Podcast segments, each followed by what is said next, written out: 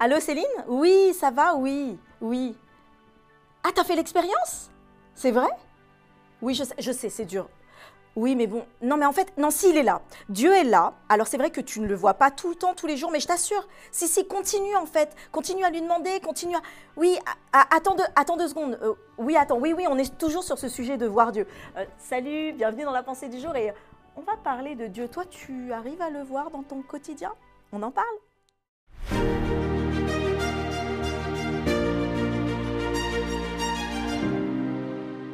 La pensée du jour se trouve dans Romains 1, verset 20.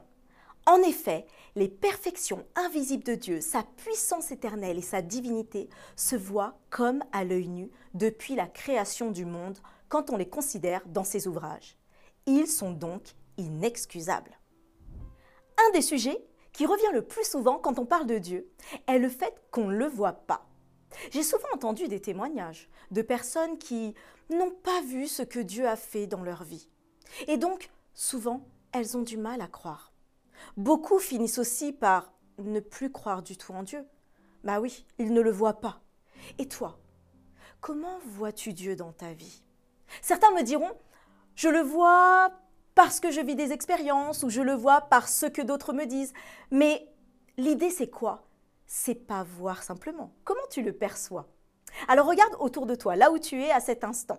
Autour de toi, tu peux être dans la voiture, tu peux être non, continue à regarder la route si tu es dans ta voiture. Hein. Mais en tout cas, si tu es chez toi, que se passe-t-il autour de toi?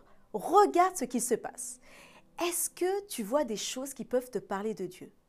Alors si je te parle de du limbe de la feuille. Tu sais cette partie large et plate de la feuille, reliée par des nerfs et des nervures qui créent cette structure particulière? Si je te parle aussi du ciel, des amas gazeux, ou alors solides que tu as dans les montagnes. Si je te parle de la décomposition de la lumière dans le ciel, l'arc-en-ciel, beaucoup plus proche de toi, si je te parle de ton iris dans ton œil, de sa structure si unique qui fait que tu es un individu unique, alors il pourrait y en avoir d'autres, des choses extraordinaires. Et je peux même aller plus loin. Alors la structure du cristal, tu sais ce quartz hexagonal qui est si énigmatique. La crevette menthe, tu la connais celle-là? Elle a des yeux en 3D et ils tournent à 360 degrés indépendamment l'un d'autre. Ou alors la morphologie d'une pomme de pin qui change en fonction des variations climatiques. Tu sais, avec ses écailles qui s'ouvrent et qui se ferment. Il y a aussi la spirale des galaxies avec des milliards d'étoiles. Ou alors la coquille d'un escargot. Chaque petite rainure a une particularité et une fonction. Si je te parle de tout cela, je suis sûre que toi aussi tu as encore plein d'autres exemples. Allez, je t'en donne un dernier et tu iras le regarder celui-là. La méduse immortelle. Cette méduse, elle a la capacité de se régénérer. Elle peut revenir à l'état d'embryon, de polype. Oui, donc elle a ce processus de rajeunissement. Et oui, ce que l'on recherche aujourd'hui. Tant de personnes recherchent aujourd'hui dans ce monde. Et il y en a bien d'autres des comme ça. Tiens d'ailleurs, toi alors, que penses-tu de cette création où nous voyons Dieu qui a fait autant de merveilles? Alors tu te diras, c'est vrai, Dieu, on ne le voit pas comme tu me vois comme je te vois. Mais est-ce là vraiment le but? Et là, souvent, ce sont les actes des hommes en fait.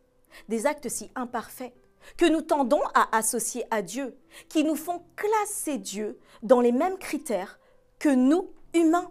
Donc nous voulons voir Dieu comme nous nous voyons.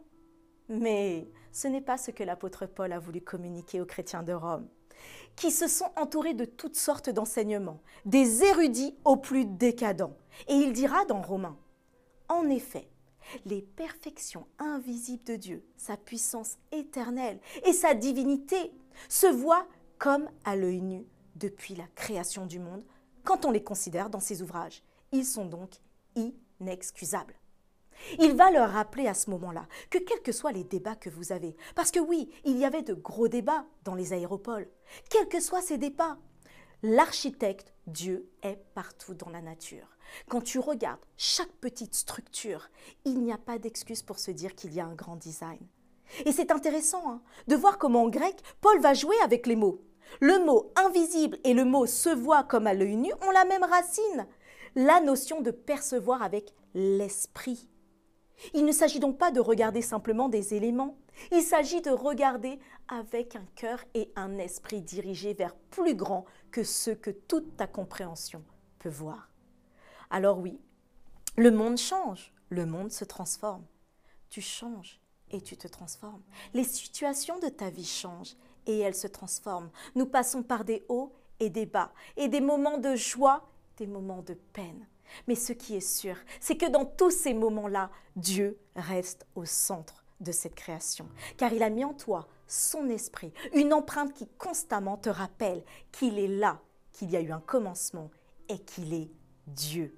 Il n'est pas ce Dieu qui est transcendant comme on le croyait à une époque, qui est loin de tout, qui a créé le monde et qui l'a laissé. Non, il est ce Dieu qu'on appelle immanent, proche de toi.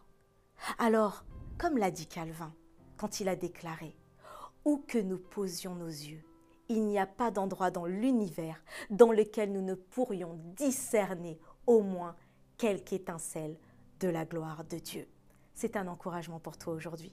Regarde le monde avec un esprit et un cœur différents et tu verras Dieu dans chacune de tes situations.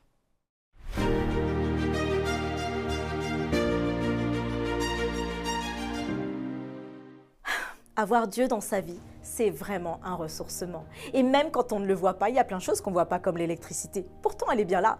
Eh bien, c'est bien ça, Dieu dans notre vie. Alors partage-le avec quelqu'un parce que quelqu'un a besoin de savoir que Dieu est aussi là dans sa vie. Abonne-toi surtout et laisse-nous un petit commentaire. Ça nous fait toujours plaisir. Et rendez-vous demain pour une autre pensée du jour.